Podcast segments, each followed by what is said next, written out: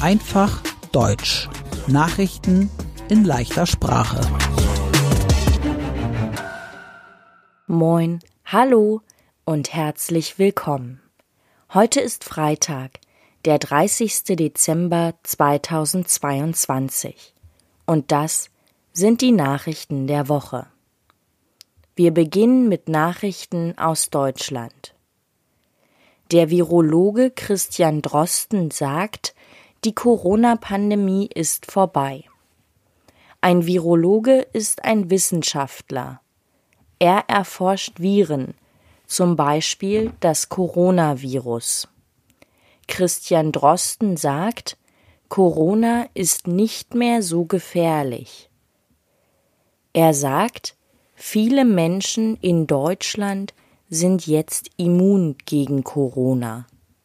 Das heißt, viele Menschen bekommen nicht mehr so schnell Corona und sie erkranken nicht mehr so schwer.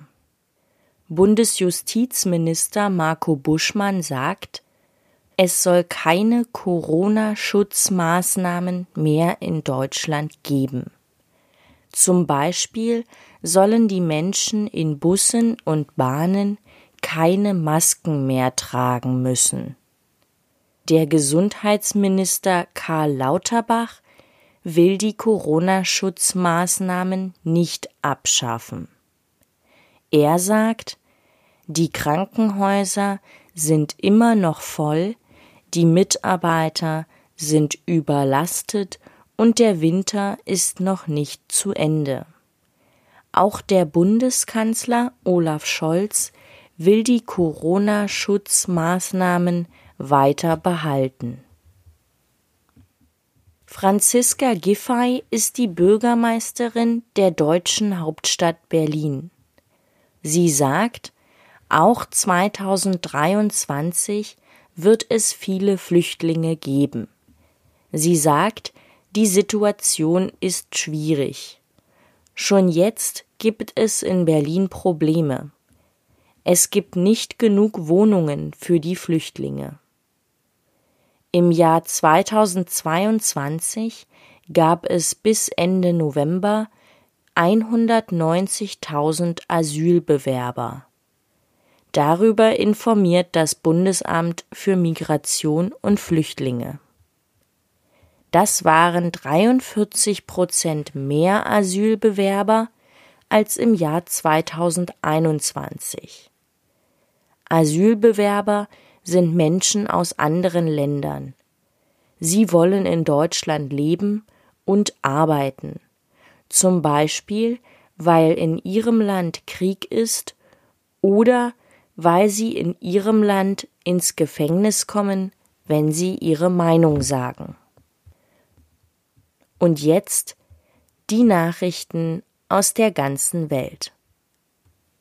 In den USA und in Kanada gab es einen großen Wintersturm. Es war extrem kalt. Ungefähr 1,2 Millionen Haushalte in den USA hatten keinen Strom.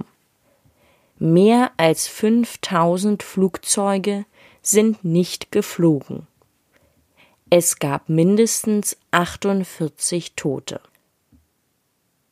In der letzten Woche hat Russland Städte im Osten und Süden der Ukraine mit mehr als 40 Raketen beschossen.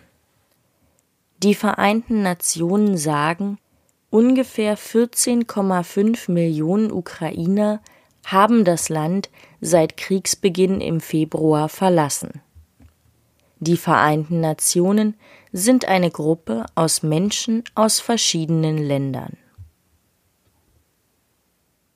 Die Länder Serbien und Kosovo in Südosteuropa sind seit vielen Jahren im Streit. Früher war der Kosovo ein Teil von Serbien. Jetzt hat Serbien Waffen gegen den Kosovo mobil gemacht. Das heißt, Serbien bereitet sich auf einen Kampf mit Waffen vor. Der Kosovo hat in der letzten Woche die Grenze zu Serbien geschlossen. Vorher hatten Demonstranten aus Serbien die Grenze blockiert. Die deutsche Bundesregierung sagt, sie ist besorgt wegen der Situation. Der Konflikt könnte größer werden. Die deutsche Regierung will, dass die Grenze zwischen Serbien und Kosovo nicht mehr blockiert ist. Russland stellt sich auf die Seite von Serbien. Russland sagt, es ist richtig, was Serbien macht und dass es Serbien unterstützen will. Das Land Kosovo ist erst seit 2008 unabhängig von Serbien. Unabhängig bedeutet, der Kosovo ist ein eigenständiges Land und kann selbst entscheiden. Bis heute möchte Serbien Teile des Kosovos haben. In China gab es vor ein paar Wochen große Proteste. Der Grund waren die sehr strengen Corona-Regeln im Land. China nannte das Null-Covid-Politik. Niemand sollte Corona bekommen.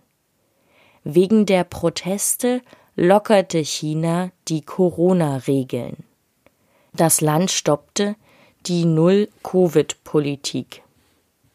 Jetzt haben sehr viele Menschen in China Corona.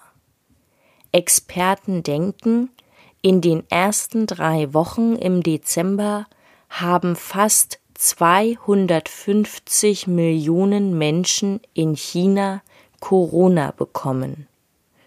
Bisher mussten Menschen in Quarantäne, wenn sie nach China reisten. Quarantäne heißt, die Menschen mussten fünf Tage lang allein in ein Hotelzimmer, nachdem sie in China angekommen sind. Dort wurden sie überwacht. Diese Regel gibt es ab 8. Januar nicht mehr. Dann müssen Menschen, die nach China reisen, nur noch einen negativen Corona-Test haben. Der Papst ist der Chef von der katholischen Kirche. Der frühere Papst Benedikt ist 95 Jahre alt. Er ist sehr krank. Darüber informiert der Vatikan. Der Vatikan ist ein Staat in Italien. Er ist der kleinste Staat der Welt. Der Vatikan gehört der katholischen Kirche und ist das Zentrum der katholischen Kirche. Benedikt ist seit 2013 kein Papst mehr. Er ist damals wegen Krankheit zurückgetreten. Sein Nachfolger heißt Franziskus. Er ist immer noch Papst. Papst Franziskus sagt, die Christen sollen für den kranken Benedikt beten. Und zum Schluss die gute Nachricht der Woche.